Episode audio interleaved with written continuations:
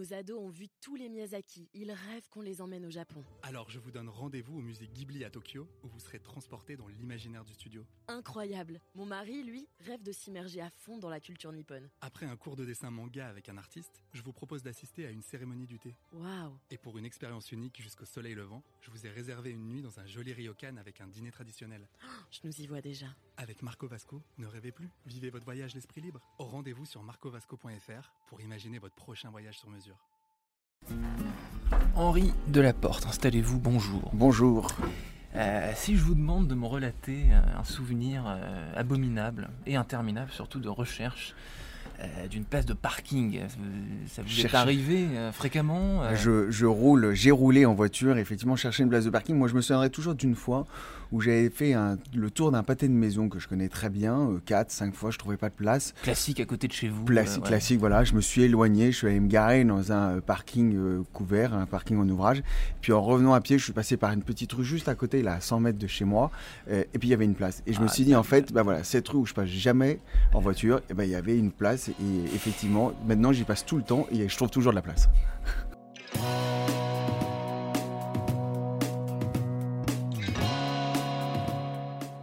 Bonjour à tous et bienvenue au Talk Dessineur du Figaro. Aujourd'hui, on va parler de place de parking, donc, et d'innovation aussi avec mon invité Henri Delaporte, qui est directeur général de Parking Parking Map. Alors, Parking Map, euh, Parking Map, pardon, euh, ça propose quel service et à qui? Exactement Alors Parkimap, on est le premier agrégateur de données du stationnement en France. On agrège de la donnée en temps réel de plus d'un million de places. euh, et on travaille pour les gestionnaires de parking. C'est pour qu'ils comprennent ce qui se passe sur leur parking. Hmm, Donc uniquement dans les villes, enfin milieu plutôt euh, urbain, avec beaucoup de beaucoup de passages, beaucoup de flux euh, de voitures. Alors, dans les villes, bien entendu, Ouais. mais aussi, euh, par exemple, sur les centres commerciaux. Hmm. Euh, les centres commerciaux sont les premiers à connaître ce qui se passe quand vous passez dans la galerie marchande, mais tout le temps que vous passez sur le parking, ils savent pas ce qui Hmm. se passe. Et c'est du temps que vous allez passer peut-être en moins dans la galerie marchande ou dans le commerce. Donc Parking Map, c'est pour les professionnels et pas pour les. Ça, ça va pas, ça peut pas devenir le, le Waze du, du, du- parking, par exemple. En gros, pour les utilisateurs lambda comme moi, je rentre chez moi, je trouve pas de place, j'allume Parking Map. Ah tiens, je découvre qu'il y a une place à côté de chez moi dans une petite rue adjacente. Alors, si un jour vous utilisez un service dont le créateur ne comprend pas comment ça fonctionne, je pense que le service que vous aurez sera pas bon. C'est la même chose pour le stationnement. Il faut pas oublier que c'est un service que propose le gestionnaire, donc la collectivité ou le centre commercial. S'il ne sait pas comment il est utilisé, comment est-ce qu'il peut proposer un service de qualité? Hmm. Euh, donc aujourd'hui, notre service, c'est de donner cette information au gestionnaire. Et bien évidemment, quand après, nous, on a la donnée en temps réel, euh, elle est repoussée à l'utilisateur sur une application multimodale. Mais c'est dans un deuxième temps. J'ai envie de dire, avant d'être une smart city, il Oui. faudrait peut-être être une smart mairie. Donc vous, donc pour être une start mairie, il faut avoir de- des stats Il faut et avoir de la data. et, et vous, ça c'est euh, c'est votre euh, job. Que- que- quelles innovations vous avez mis en place pour, pour pouvoir euh, avoir accès à cette data? Parce que c'est peut-être pas si simple que ça en termes de euh, en termes d'autorisation, euh, de droit. Oui, alors aujourd'hui, on agrège de la donnée. Donc la brique de base, on va dire, c'est le stationnement, la disponibilité en Mm. temps réel. Mais derrière, vous pouvez coupler ça avec de la donnée de flux financier, euh, de la donnée de trafic routier, de la donnée de provenance, donc pour faire de la zone de chalandise sur un centre commercial. Et à partir de ce moment-là, eh bien, vous avez une information qui devient très qualitative quand vous avez croisé cette donnée. Je me souviendrai toujours de la ville d'Arras qui, quand elle a étudié la provenance des habitants qui venaient, des personnes qui venaient à Arras. Bien entendu, la première catégorie, c'était euh, les Hauts-de-France. Mmh. Mais la deuxième catégorie, tenez-vous bien, c'était Rhône-Alpes. Je Ah ne oui. sais pas pourquoi, Mhm. mais factuellement, c'est ça. Donc, c'est-à-dire que derrière, vous pouvez avoir beaucoup de personnes qui sont intéressées. Tout le tourisme, bah, les budgets, vous mettez peut-être en Ile-de-France, il faudrait peut-être les mettre en Rhône-Alpes. Hmm. Alors, euh, l'origine de ce projet entrepreneurial, c'est pas vous personnellement, mais vous, vous en êtes le, le, le DG. Comment est-ce que vous êtes arrivé à, à superviser, à, à être Ouais. chef de cette, euh, de cette, de cette appli? Alors, c'est totalement par hasard, c'est Ouais. vraiment une histoire d'entrepreneur. Je suis un entrepreneur, j'ai monté une première agence de communication. Ouais. Euh, et puis euh, j'ai rencontré le fondateur de Parking Map qui avait créé ça. C'était la première société dans le domaine, une des premières. Mhm. Et il, il voulait lui donner un nouvel élan.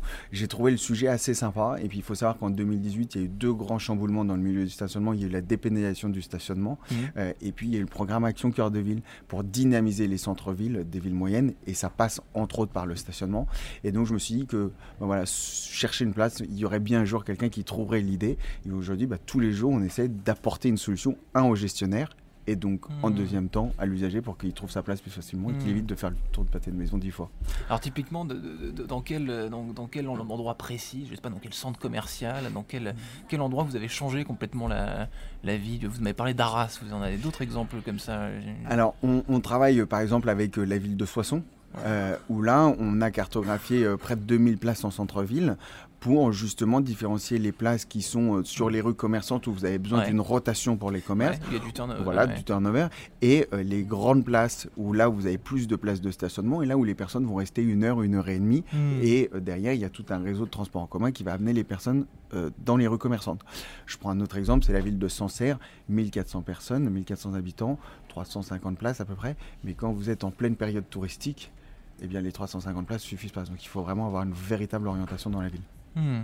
Alors j'ai lu aussi, vous venez de me le dire d'ailleurs, que vous êtes capable de savoir combien de temps reste une- un véhicule à un certain endroit. Ouais. Euh, Vous avez vous avez timé en gros le, temps de stationnement des, des véhicules. Est-ce que ça vous permet pas, toute cette data, d'être euh, une sorte de, de, de- de flic en fait, de, faire un peu la loi quoi dans, dans, dans- Oh là dans- là. dans les villes? Alors, je vous rassure tout de suite, la France, c'est pas un pays de cow-boys. hein. Donc, euh, c'est parce qu'on a la donnée qu'on va faire la loi. Euh, mais euh, non, on a une information, mais toutes les données que l'on a sont anonymisées.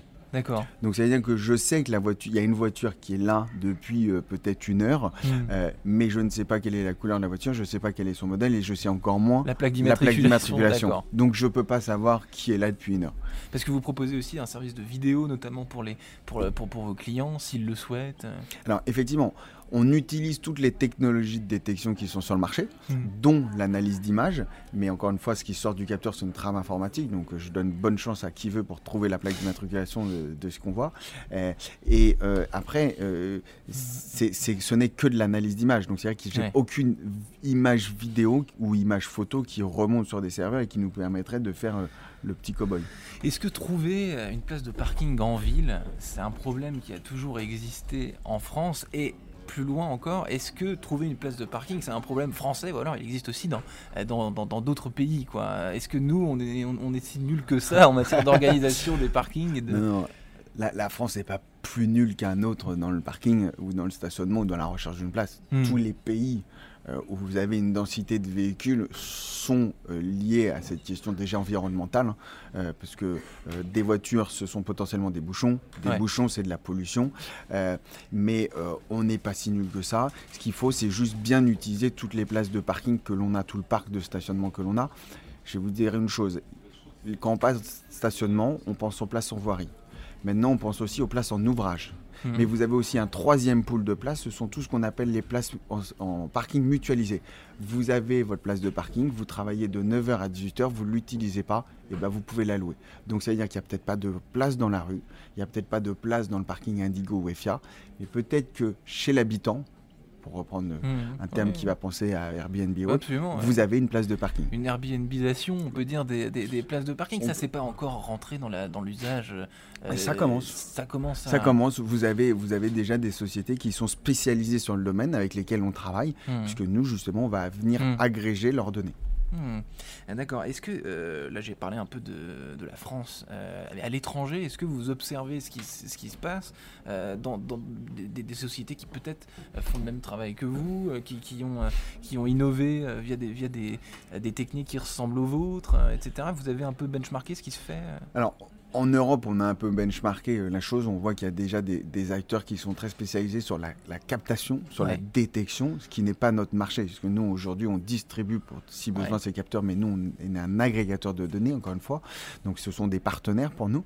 Euh, il y en a. On voit que le sujet est présent dans beaucoup de pays euh, en Europe. Je peux citer la Belgique, le Luxembourg, l'Allemagne, entre autres, Mhm. l'Espagne aussi. Euh, après, il faut faire attention parce que chaque pays un peu sa mentalité sur le stationnement Hmm. l'utilisation du parking, ou du moins le marché du parking en France, ne va pas être le même qu'en Espagne. Donc là, il faut aussi comprendre les mécanismes et les rouages de chaque pays. Hmm. Merci Henri de la Porte. Merci beaucoup.